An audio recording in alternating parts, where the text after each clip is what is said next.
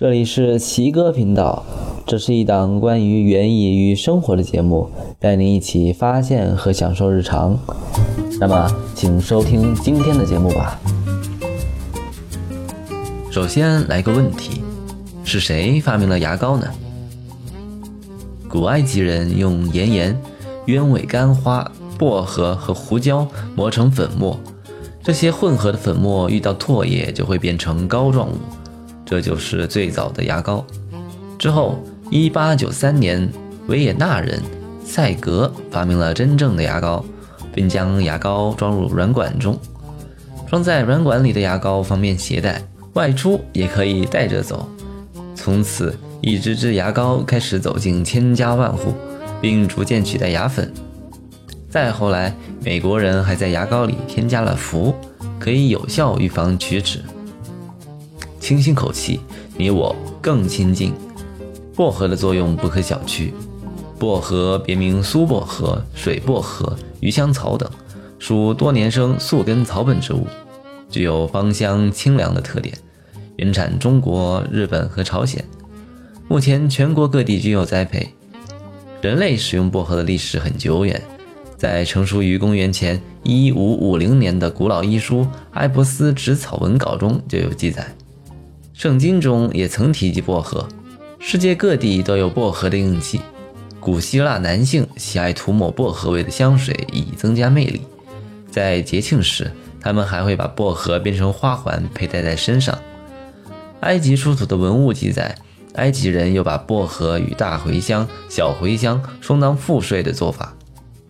美洲印第安人非常善于使用薄荷，用薄荷的极强杀菌抗菌作用。来治疗肺炎，常喝它来预防病毒性感冒和口腔疾病，使口气清新。拿泡过茶的叶片敷在眼睛上，就可以感觉到清凉，解除眼睛疲劳，也可以用于治疗眼疾。因此，当地人又称其为眼睛草。我国民间早期将鲜薄荷作为蔬菜食用，可以凉拌解热，还有除腥去膻的作用。是食用牛羊肉必备的调料。后有人将薄荷叶晒干后泡茶，自唐代时作为药用。接下来简单分享下薄荷制品的制作方法，有兴趣的可以尝试一下。在鲜薄荷收割回后，立刻曝晒至七至八成干时，扎成小把，继续晒干。要注意切勿雨淋或者夜露，防止变质发霉。之后放在阴凉干燥的地方，作为备用。制作薄荷油多采用水蒸气蒸馏法提取，在锅内加水至距蒸电二十厘米左右处，将已晒干的原料均匀地投入锅中，中间松紧适度，周围适当的压紧些，顶部呈圆头形，盖上锅盖，往连接处的水封槽内加满水，往冷凝桶内也加满水，放置好盛满水的油水分离器。烧旺火，使锅内的水尽快沸腾。待冷凝器大部分出油口有油水混合液流出时，控制热源，保持平衡。流出液的温度为三十六至四十摄氏度。在蒸馏的终点，一般每锅要蒸馏一点五至两个小时，以流出液澄清、油花极小，似芝麻大小时为蒸馏终点。停止烧火，或者关掉蒸汽。出料取油，薄荷的地上部分包括茎、枝叶和花序，它们的出油率在百分之零点五至百分之零点六。一般一百千克的薄荷茎叶可出油一千克左右。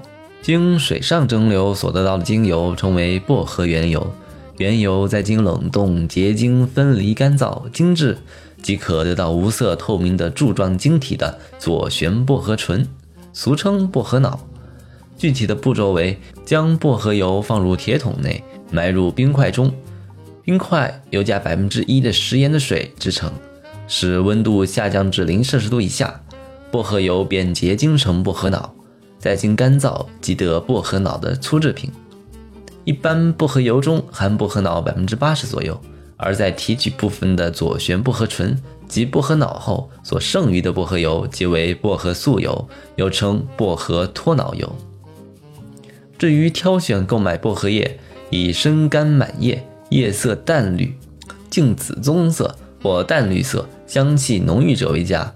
而薄荷油以无色或淡黄色成名的油状液体，在温度稍低时有大量的无色结晶析出，并有强烈的薄荷香气。出新后两者为佳。那么这期节目就到这里。如果关于本期节目有什么疑问和想法，可以在易在乐问答小程序中给我们留言。奇哥频道已经在阳台种菜公众号、苹果 Podcast 以及喜马拉雅上线，欢迎大家选择自己喜欢的方式来收听。我是奇哥，我们下期见，拜拜。